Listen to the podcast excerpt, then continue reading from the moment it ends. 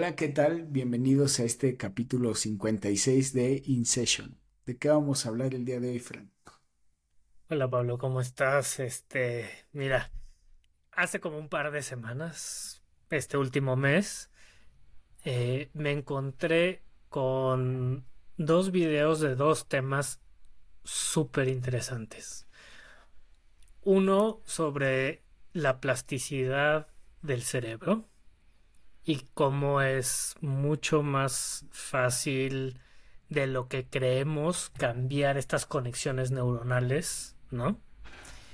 Y la otra que quería yo esperarme a leer el libro de Atomic Habits, pero creo que hábitos atómicos, pero creo que tú ya lo terminaste. Y un, un video que me vi, me encontré por ahí súper interesante de cómo cómo poner tus metas, cómo, cómo ir con este, este tema de cómo empezar cosas, ¿no? Cómo empezar cosas de cambio en, la, en una persona. Ok, muy bien. Me parecen buenos temas. Eh, pero antes de continuar, recordarles ¿no? que se suscriban al canal, le den like, share, lo compartan con sus, con sus familiares, amigos si les gusta o que nos comenten de qué temas les gustaría que, hablemos. Muy bien. ¿Con qué quieres empezar? ¿Plasticidad o los hábitos? El que tú quieras.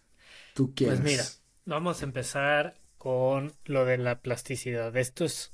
Estaba yo viendo un. Em, un, un, un segmento de un podcast que estaban haciendo Peter Atia y Andrew Huberman ¿no? Peter Attia es el doctor de la longevidad y Huberman es el neuro neurobiólogo, neurobiólogo de Stanford. Los dos están en Stanford.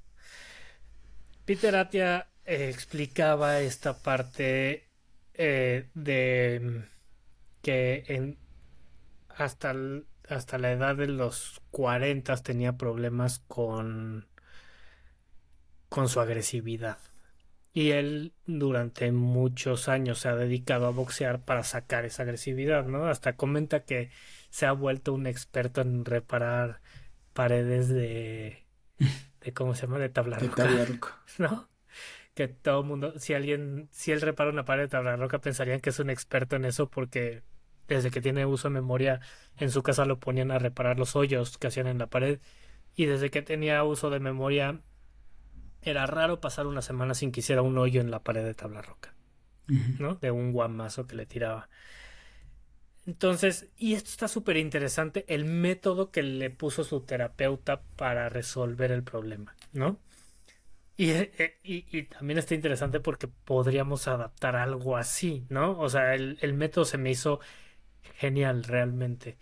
El terapeuta le dice, mira, antes estás haciendo algo, este cuate es tan perfeccionista que cuando algo sale mal se grita a él mismo, ¿no?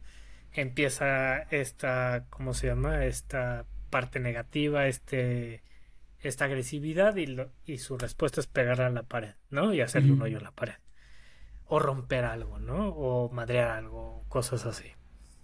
Entonces, el terapeuta le dice, mira, esta es una parte muy complicada, ¿no? Que es antes de pegarle a la pared, para, ¿no? Y piensa, o sea, piensa cómo le explicarías a un amigo tuyo lo que acaba de suceder, ¿no? O sea, en vez, eh, en vez de este diálogo interno negativo de eres un idiota, le estás haciendo todo mal, no te salieron bien las cosas, bla, bla, bla. En vez de decírtelo a ti, ¿cómo se lo explicarías a un amigo tuyo? ¿No? Y esto está súper interesante porque a la hora de que tú cambias este, esta percepción a cómo se lo explicarías a alguien más, no eres tan duro con esa persona como eres contigo, ¿no? Y luego él tenía que grabar en su celular una nota de audio y mandársela a su terapeuta, ¿no? Cada vez que esto sucediera. Y eso, eso era el ejercicio, ¿no? Entonces dice que después de un mes vuelve a tener una sensación con el terapeuta y ponen varios de los audios y le dice, no eres tan duro como digamos, si se lo, te lo estoy explicando yo a ti, ¿no? Te, diría yo, ay, Pablo, tranquilo, no pasa nada, este, la próxima vez te va a salir mejor, no sé, ¿no? Alguna cosa así.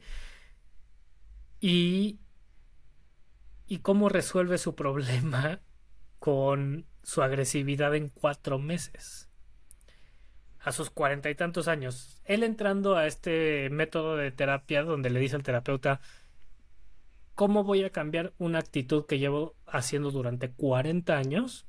O sea, esto va a estar imposible y se sorprende que a los cuatro meses las incidencias de hacer hoyos en las paredes disminuye dramáticamente, ¿no?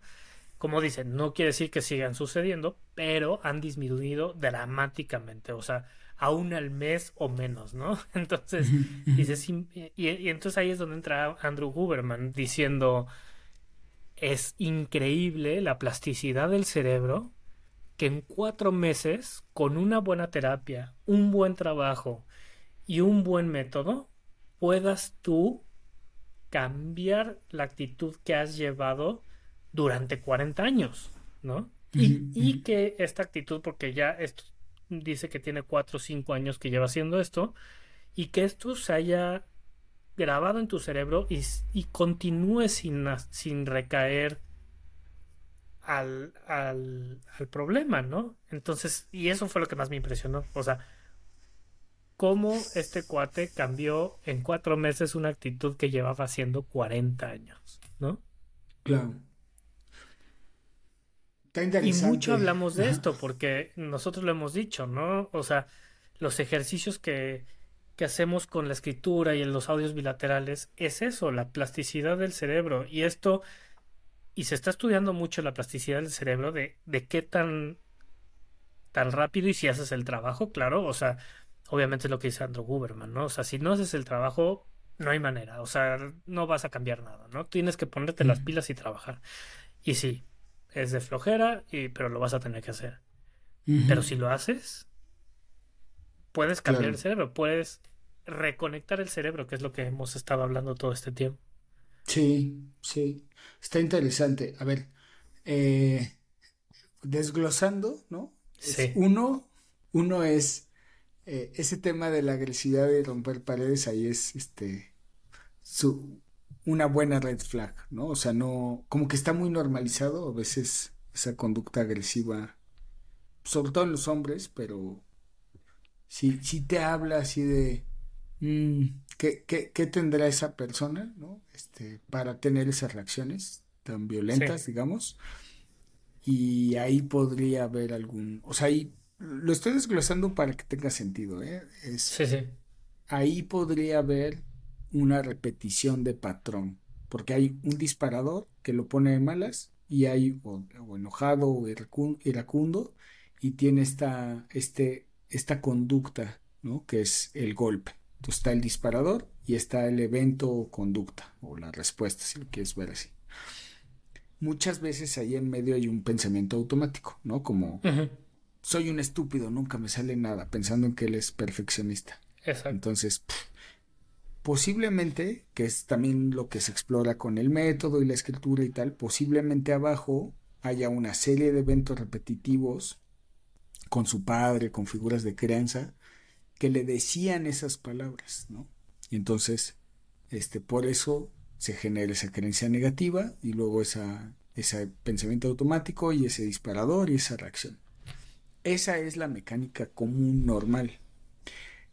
El mecanismo de intervención que me estás diciendo es cognitivo-conductual. Claro. ¿No? O sea, cambio mi pensamiento o cuando identifico algo, lo observo, lo pienso y tengo una conducta, tengo un cambio de conducta respecto a este disparador, por ejemplo. Pero no lo arregla de raíz.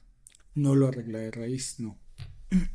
De hecho, o sea, el problema, una de las grandes críticas que tiene el cognitivo conductual en el mundo de las terapias es que finalmente termina siendo algo que es mecánico, o sea, que es automático. La persona no hace un cambio interno, solamente cambia la conducta. O sea, entonces él es un, voy a decirlo así, ¿no? Un perro muy bien entrenado para detectar el disparador y tener la respuesta, cambiar la respuesta. ¿Ok? O sea, estoy muy bien entrenado. Entonces cambio la respuesta, cambio la respuesta, cambio la respuesta. Y es una de las críticas, porque entonces la crítica es no está resolviendo el tema o el conflicto del pasado. El tema del pasado ahí se queda, o sea, yo sigo intentando ser perfeccionista, intentando, estoy inventando, ¿eh? yo no sé qué, yo no estoy diciendo que Atia, es Atia, ¿va? Sí. Atia sea así o tenga esas creencias, nada más estoy suponiendo basado en esa narración. Eh, entonces no sano la creencia negativa, ni las historias que construyeron esa creencia. Eh, y esa es una de las grandes diferencias de la estimulación bilateral, ¿no? Eh, que se cree que alentar esas memorias que construyen esa creencia llega un punto donde ya no hay disparador. Y entonces, si ya no hay disparador o el disparador es muy tenue, ahí si le metes algo de cognitivo conductual y modificas la respuesta, si no dispara, ya no hay por qué hacer un cambio de respuesta. Pero si dispara, dispara leve, y yo entiendo que el cambio de conducta es más adaptativo, pues es, un ganar por todos lados, ¿no? Entonces esa es un poquito la idea de la estimulación y de lo que hablamos y de lo que queremos hacer y ta, ta, ta. Ahora, yendo al tema de este, em, ¿cómo se llama? De La plasticidad. De plasticidad cerebral, exacto. Bien, gracias.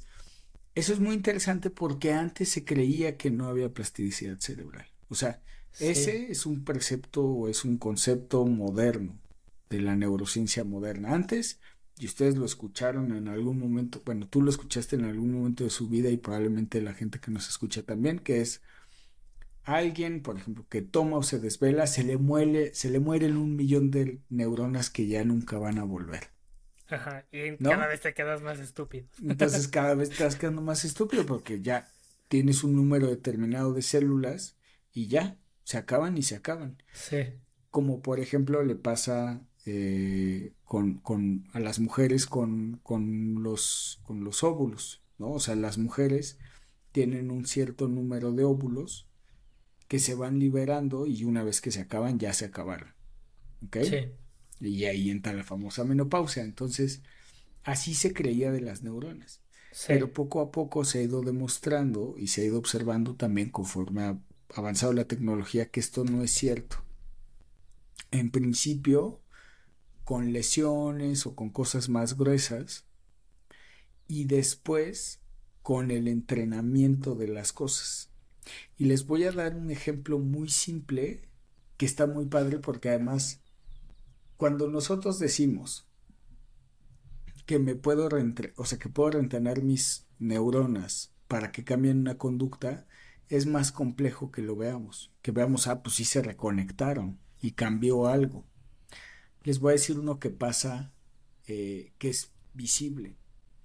cuando personas tienen una sección del nervio en este nivel, ¿no? En el, en el, en el eh, brazo, dejan de mover la mano, pueden dejar de mover la mano y todo el antebrazo, porque se corta el nervio aquí y ya. O posiblemente, digo, yo no soy experto en esa área, ¿eh? o posiblemente secciones más arriba. Entonces, lo que hacen lo que, sean, lo que hacen ahora es que les conectan una rama del nervio frénico. El nervio frénico es el nervio que inerva al diafragma de este lado. El diafragma es un, una especie de músculo que ayuda a los pulmones a subir y bajar. Entonces les desconectan ese nervio y, o sea, lo desconectan del diafragma y lo conectan al brazo. Sí. Y entonces, para la gente que no nos está viendo, lo que le pasa a estas personas es que respiran y mueven el brazo. O sea, cuando respiran, como ese nervio está encargado de mover el diafragma, se sube y se baja. así junto con la respiración, y es autonómico, quiere decir que es autónomo, ¿no? No tiene control la persona sobre ese nervio. Pero de repente el cerebro entiende que ese nervio ya no está conectado al diafragma, que está conectado al brazo. Y lo cambia el. Como que la persona de verse que está moviendo el brazo con la respiración. respira. Observarse a sí mismo y sentir ese movimiento le manda la información por otra vía, que es la visual, al cerebro y le dice, güey, ya ahora ese nervio ya no mueve el diafragma, ya está moviendo el brazo. Y de repente el, cerebro se reconecta y esas personas recuperan movilidad de ese brazo de una manera parcial. Ya no es lo mismo, no se vuelve a hacer igual, pero lo pueden volver a mover. Sí. Y esa cirugía, que también pues, es moderna, no sé cuánto tenga, es brutal. Es brutal porque es... Está increíble eso.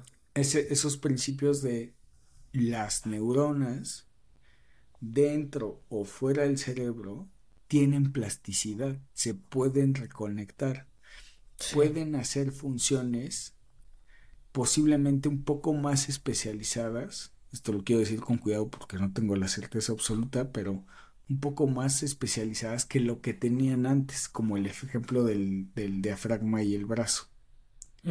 No llegan a la especialidad de los otros ramas, pero sí lo logran. En nuestro cerebro entonces también sucede eso. Tú le empiezas a decir, más que el problema es, acá en el ejemplo que les estoy dando es, la persona ve que su brazo se mueve sin su control cuando respira. Entonces ahí tiene la retroalimentación para su cerebro, que le está diciendo, oye, está pasando esto. Eh, su cerebro se está contando a sí mismo, oye, está pasando esto, tenemos que hacer algo. Cuando es conducta, cuando son cosas internas, cuando es lo que pasa con la escritura, cuando es lo que pasa en terapia, el problema es que la persona pueda detenerse a observar que hay una conducta o un cambio de conducta que es favorable, que hay un punto donde tiene que cambiar. Y que esa persona a través de esa conciencia le diga a su cerebro, se cuente a sí misma, oye, estamos haciendo esto. Oye, cuando fallo en un trabajo, me lleno de ira y le pego a la pared y eso no está bien. Ya hablé con mi terapeuta y me dijo que hagamos esto. Entonces, le empiezas a mandar esa información al cerebro, la empiezas a hacer y entonces el cerebro empieza a entender y dice, ah, sí es cierto, me gusta más o funciona más si hago esto. Y es el mismo ejemplo de, del brazo. No, y lo que, lo que está impresionante es que puedas hacerlo después de tanto tiempo, ¿no? O sea.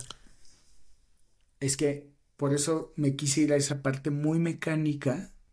Para. Porque es, pues, desde que tú estás dentro del útero, bueno, posiblemente no sea dentro del útero, pero desde que tienes unos minutos este, fuera del útero, ese nervio frénico tiene esa función que es subir y bajar el diafragma.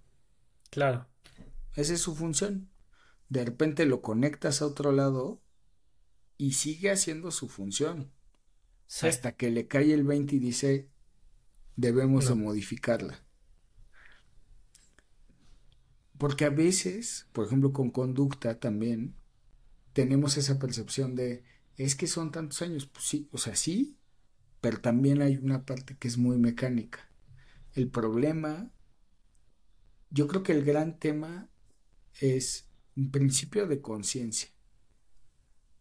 Creo que el problema de los años, más que, más que los años en sí, es la costumbre o la falta de conciencia producto de los años que se, ha sido, que se está haciendo algo. Claro, que llevas esa respuesta. No te das cuenta. No te das cuenta, no eres consciente. O también te das cuenta, pero dices, pues así he sido siempre, ¿cómo voy a cambiar esto? ¿No? Como que muchas veces siento que aceptamos no, sé si a la fuerza o por, como decir, ah, pues así soy, no es posible cambiar, ¿no? Actitudes pues, o, o, reacciones, ¿no? Sí, sí Ajá, exacto, normalizas tu respuesta, ¿no? Como diciendo, ah, pues así soy y así funciono, ¿no? o sea, yo soy una, en ese caso del ejemplo de que las personas que le hacen hoyos a los, paredes es como de, ah, pues yo soy así y le hago hoyos a las paredes, ¿no? Yo soy una persona violenta. Ajá. Y ya. O más violenta de lo normal, o vete a saber, ¿no? O sea, como que siento que muchas veces podemos normalizar ciertas respuestas a disparadores porque llevamoslo haciendo desde que tenemos uso de memoria, ¿no? Sí, porque no somos conscientes. Es que el tema es hacer conciencia de las cosas. Pero no, a lo que voy es eso. A lo mejor y sí somos conscientes, pero no, somos conscientes que lo podemos cambiar. Puede ser. El chiste es ver qué conciencia, o sea, porque es, si no sabes, o sea, voy a intentar seguir tu, línea. Es, ahorita estamos hablando de hacer conciencia que a nivel neurológico puede haber un, una plasticidad y un cambio neuronal. Ajá. ¿Ok? O sea, correcto. Ok. De todas maneras, yo te lo digo porque eso yo lo vivo en la clínica, la gente llega y te dice, ¿cómo me lo demuestras? Yo quiero verlo. El problema es que los humanos necesitamos verlo para que para validarlo. Porque si no se vuelven dogmas de fe, por ejemplo. O sea, porque de que se sabe que se puede hacer cambio, siempre se ha sabido. El problema es al yo decir hacer conciencia y verlo, la persona, o sea, el problema es que la gente hace, hacemos cosas que aparentemente sí vemos, pero los que lo ven son los demás. Hasta que hacemos conciencia de, oye, no es normal que le pegues a la pared.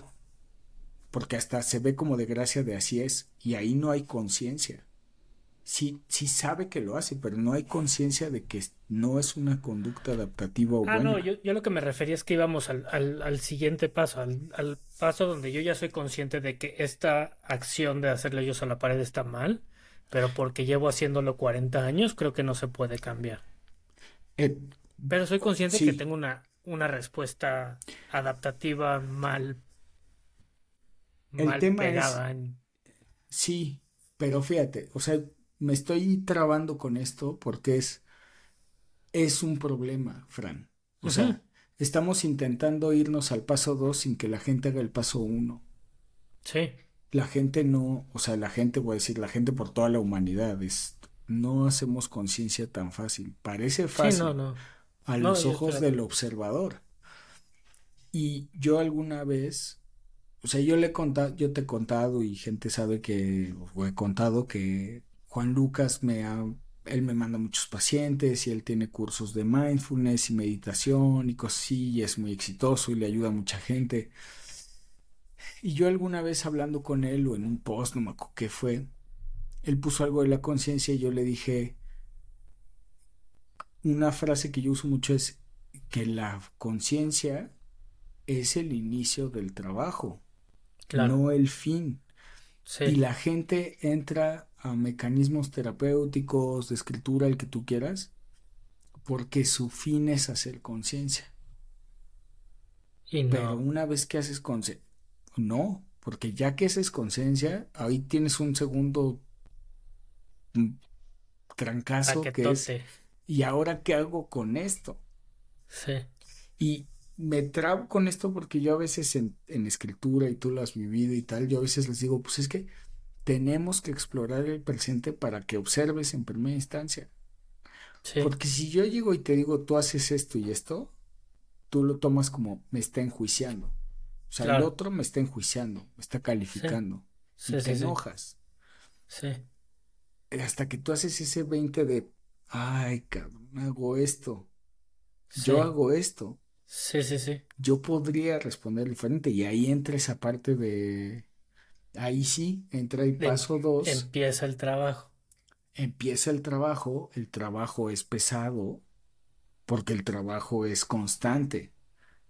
porque el trabajo no depende de la motivación, la motivación la encuentro cuando hago conciencia. En ese momento, todos hemos hecho conciencia en algún momento de X o Y y hemos dicho, ahora sí voy a hacer tal cosa. Sí.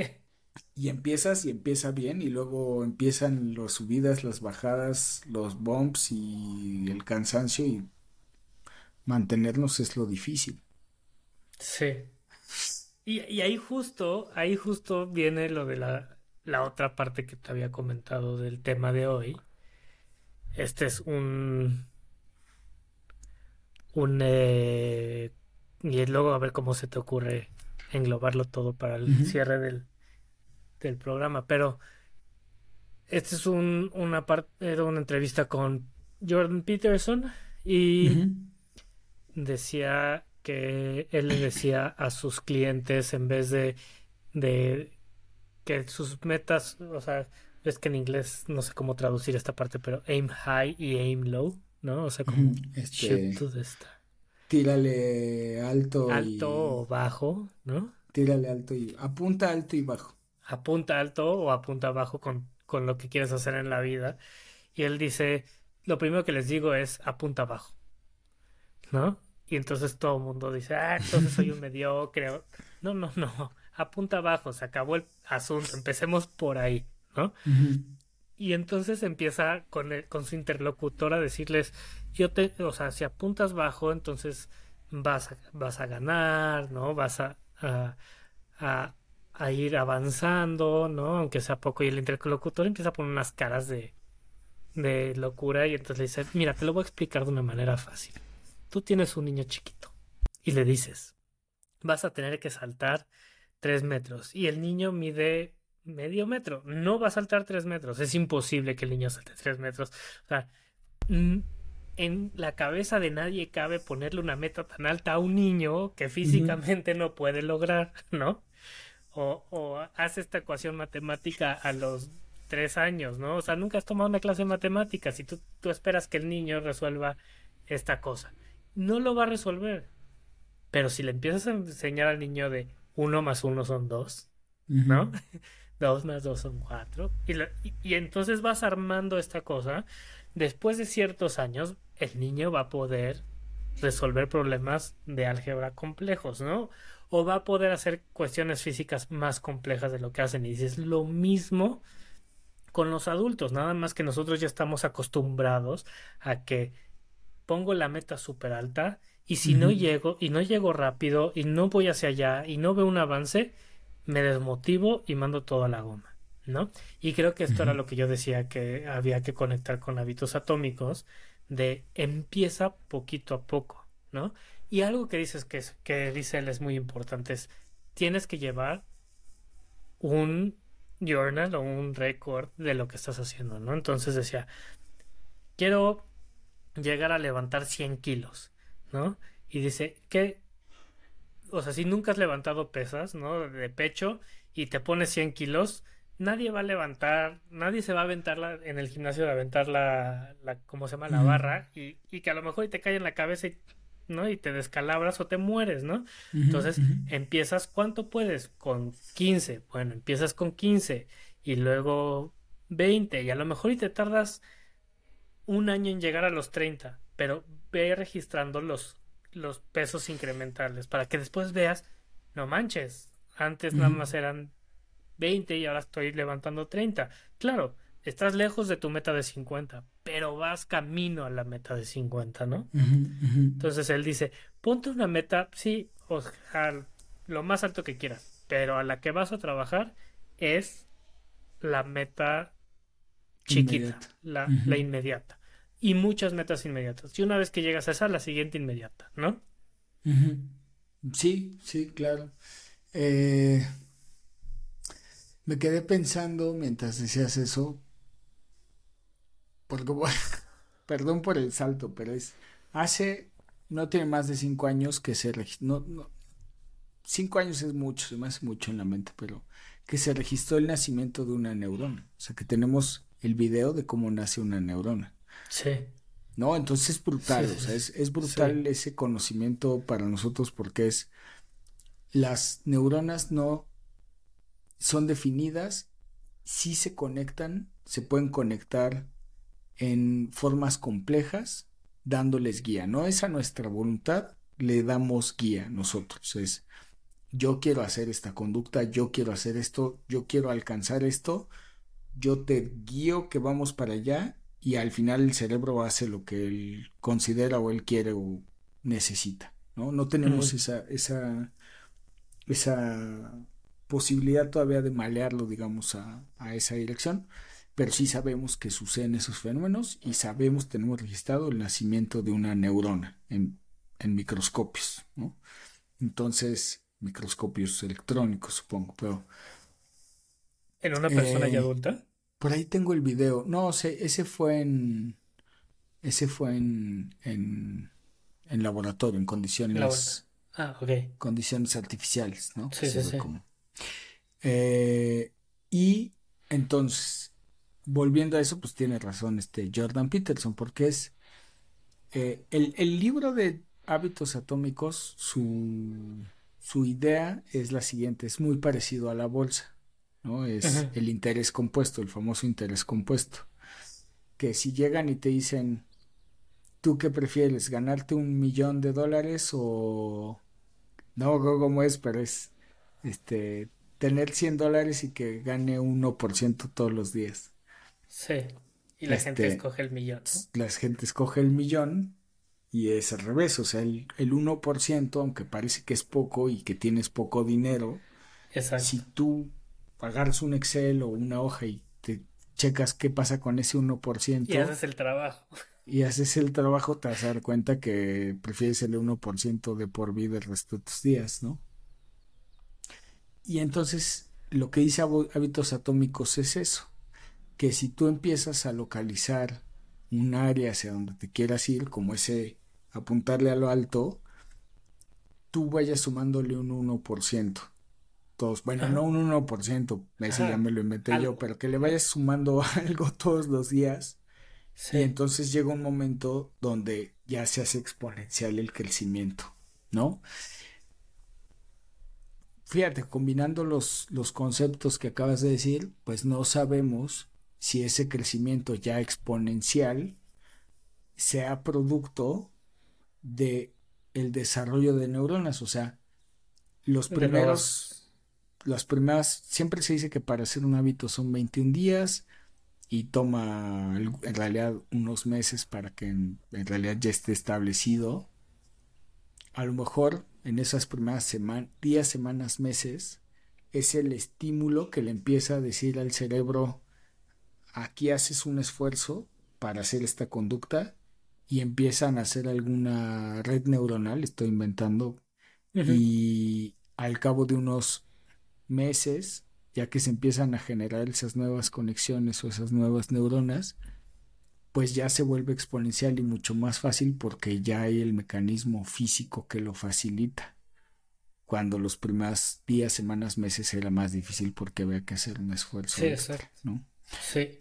Pero al final de cuentas es eso, en, todas las áreas. Este, y salud mental no se escapa. Pareciera que cada vez descubrimos más que el cerebro es, se parece mucho como un músculo que tienes que entrenar y entrenar y entrenar, ¿no? Para llegar a algún lugar.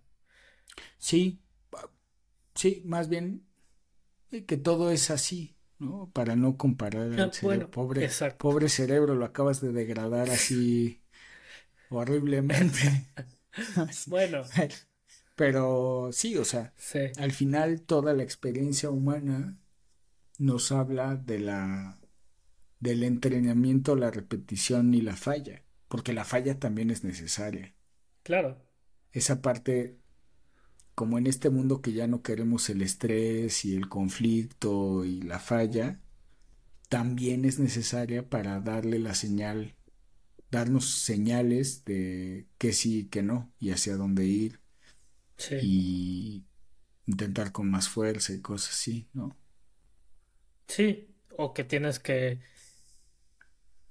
que seguir entrenando para romper ese techo, ¿no? O cosas así. O en el músculo la falla, pues la falla es la ruptura, se llega a falla gracias a la ruptura muscular y solo la ruptura muscular es la que genera más músculo. O sea, si no se rompen las fibras, no hay más músculo, no, se genera más. Entonces, este... Bueno, pero eh, a lo que vamos es que hay lo, que tú dices y intentando yo traducirlo un poco es como puede llegar una falla que sea que te mande a, a rehabilitación unos meses, ¿no? O sea, que el músculo se rompa de más. Claro. Esas a lo que me refiero es como es, eso te da, pero no quiere decir que si tú te rompiste el músculo totalmente al principio de los ejercicios levantando 50 kilos, no quiere decir que si no lo haces gradualmente puedas romper ese límite de los 50 kilos que alguna vez te rompieron el músculo, ¿sí me explico? Claro. O sea, como que si lo haces poco a poco, fortaleciendo poco, tomando su tiempo, haciendo el trabajo, que no va a ser automático, va a tomar meses, años, no lo sé, pero vas a llegar a esa meta. ¿no? Sí, es una ruptura que genera adaptación y crecimiento. Y también sucede en las neuronas, o sea, si tú tienes un evento choqueante que libera demasiado cortisol, vas a hacer estrés postraumático. Y ya no vas a querer volver ahí. Pero haces alguna actividad, no, no quiero nombrar ninguna para no decir nada, pero tú haces alguna actividad que libera una pequeña dosis de cortisol y de dopamina. Entonces, el cortisol le puede decir a tus redes neuronales, este no, ¿no? Es un, es un, es un químico que le dice alto, digamos, detente. Esto es negativo y dopamina, al ser excitatorio y ser eh, placentero en ciertas áreas, da estímulo. Entonces, este frena y este le dice sí por este camino. Entonces, tú haces una actividad que libera un poco de cortisol, le dice por aquí no, pero a la vez libera dopamina y entonces empieza a darle esa señal a las neuronas como no crezcas para acá, pero sí crece para allá, por ejemplo, ¿no? Igual como si fuera una fibra muscular eh, simple, que otra vez, como bien dices, si se hace con un volumen o un nivel excesivo, puede dañar un daño permanente e irreparable, pero si se hace de manera gradual, constante, va a ser una señal que cambia, este, pues cambia de manera, voy a decir permanente o es que permanente es mala palabra, de una manera no se me ocurre. Fiable, de una manera. Fiable, constante. Estable, constante. Estable, puede ser. ¿No? Y entonces. Sí, porque no es, permanente, porque si, si fuera permanente iríamos en contra de lo que estamos hablando de la plasticidad del cerebro. Exacto. Sería como de, de una manera adaptativa mejor a la anterior, ¿no? algo así lo describiría yo. De una manera, es como certera, ¿no? O sea, es, certera. si tú lo haces, hay certeza de que hay crecimiento y que mientras se haga va a haber ese, ese crecimiento o ese mantenimiento. Exacto, y es como, pues sí, si levantas pesas, crece el músculo, en el momento en que lo dejas hacer gradualmente vas a disminuir tu masa muscular, ¿no? Mi experiencia más rápido de lo que te cuesta hacerlo, pero... Exacto. Pero igual, ¿no? pero también hay memoria muscular, o sea... Sí. Si, si existe la memoria y si regresas, es más fácil que, que se vuelva que se regrese a ese estado anterior. Igual yo creo que con estados neuronales o mentales, este, creo que sí empieza a haber un, un desarrollo de áreas y entonces a lo mejor tú te vas de vacaciones y dejas de escribir y dejas de estar tan aplicado te empieza a dar un poco más de ansiedad ya al final del viaje, estoy inventando, pero cuando regresas otra vez te conectas y ya es fácil, ya no, regresas a un estado de hace cinco años, por así sí, decirlo. Totalmente, totalmente. Entonces, sí, sí, hay muchas áreas ahí en común. Eh, y la conclusión pues será eso, ¿no? Y, y es un poco lo que intentamos transmitir aquí, que es...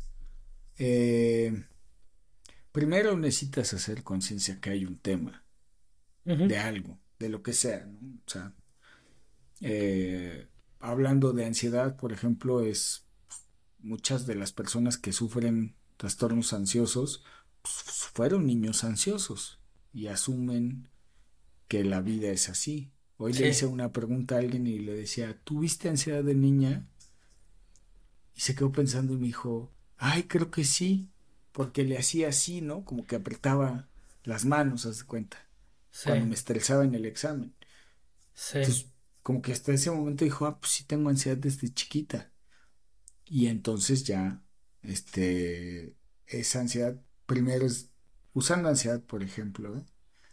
Que es de lo que más hablamos en el podcast, y es, eh, tengo que hacer conciencia que la hay, que siempre la ha habido, hasta qué nivel hay, y entonces me tengo que echar a andar en un mecanismo, pero el mecanismo no la va a quitar de golpe, de tajo.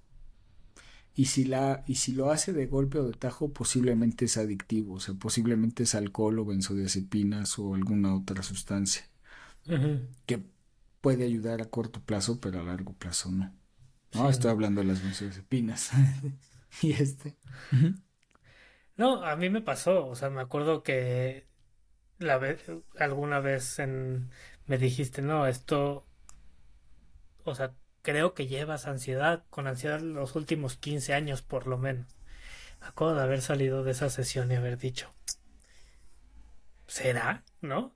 Y no me cayó el 20 hasta varios, varios días después, como que, porque nadie me había hecho esa pregunta, ni yo me había hecho esa pregunta a mí mismo, ¿no? O sea, ¿desde cuándo empezó esto? Y te vas dando cuenta, y entre más, más vas adentrándote en este mundo de la ansiedad, por lo menos, y empiezas a ver como los disparadores y las respuestas y lo que haces, ¿no? Cuando te da el ataque y todo este tipo de cosas, empiezas a decidir Gulp, no, pues empezó como a los 20, ¿no? Y después Gulp, no, como a los 15. Y te vas cada vez más atrás, ¿no? Y es lo que dices, sí, yo crecí pensando que así era la vida.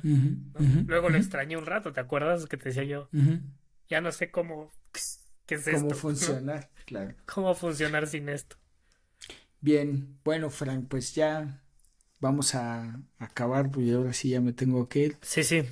¿Qué te gustaría concluir?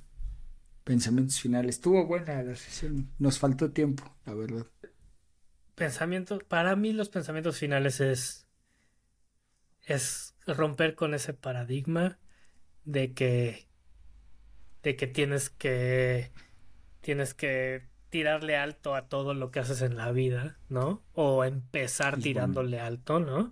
Sino que también nos tenemos que concentrar en tirar hacia abajo para ir construyendo de abajo hacia arriba, ¿no? Nadie, nadie llega hasta arriba de un salto, ¿no? O sea, es, ese entrenamiento, parece que se ve así, pero es eso. Y la otra conclusión es romper con este paradigma que las personas no cambian, ¿no? Porque si hay plasticidad en el cerebro, si existe la plasticidad en el cerebro como, como se ha demostrado en los últimos años, quiere decir que sí pueden cambiar las personas. Lo cual no solo, no solo le deja una gran esperanza a las las personas que nos escuchan, sino a muchas personas que a lo mejor ya están en la cárcel y cosas así, ¿no? O sea, hay una esperanza muy grande para la humanidad de que sí, sí puede haber un cambio de actitudes y de reacciones si el trabajo se hace bien y constante. Sí, creo que voy a pensar, hay una frase que dice, las personas no cambian. Es verdad porque las personas no cambian a menos que quieran cambiar. Quieran Exacto. o sea, la frase se dice en el contexto, por ejemplo, de una pareja, ¿no? Ay, es que mi esposo, este, me choca que nunca hace algo, ¿no? Entonces, la respuesta de la amiga va a ser, ay, no, es que las personas no cambian. No, sí puede cambiar. Si, si él hace conciencia de o sea, si a él le genera conflicto y hace conciencia, puede cambiarlo. Puede cambiarlo con constancia y tal, pero tiene que haber conciencia del conflicto. Exacto. Y el otro problema es que la gente cree, las personas no cambian, pero es porque al individuo no le hace conflicto, le hace conflicto al otro. A los demás. Ajá. Entonces. Pero independientemente de eso, aunque te haga conflicto a ti, tampoco es fácil encontrar las herramientas para hacer ese cambio, ¿no? Mm, Desde mi punto de vista. No, o sea, sí y no. ¿no? O sea, depende del problema, pero generalmente más que la dificultad de las herramientas es la dificultad de la constancia, que es lo que nos duele a todos los humanos. Sí. A todos, ¿no? Sí, sí. Entonces, pero el, otra vez, y otra vez me voy a enganchar como en hace rato, pues, es que el poema es el principio de la conciencia del conflicto. Claro. Y es la conciencia del conflicto de lo que me duele a mí. O sea, otra vez, a veces la gente llega y te dice, es que a mí me choca que mi esposo no come en la mesa, de cuenta. A lo mejor a él no le genera conflicto. Es que no se ha dado cuenta, no es consciente. Pues es que a lo mejor él no es conflicto y es consciente de que no le genera conflicto. Pero ¿sabes qué? Mientras tú me estás contando esto, la que no se ha dado cuenta y no ha hecho conciencia es que a quien le genera un conflicto es a ti. Sí. Y que cuando tú hagas conciencia vas a tener que hacer algo respecto a eso, por ejemplo. claro. Entonces, ahí está el, detalle para empezar toda la historia.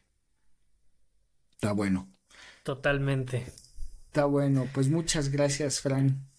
Gracias Pablo y gracias a todos por escucharnos. No olviden de darnos like, compartir estos episodios y dejarnos comentarios y sugerencias de algún tema que quieran que platiquemos en este podcast. Lo hacemos con mucho gusto para todos ustedes. Nos vemos Pablo, que tengas buen día. Bye bye. Bye.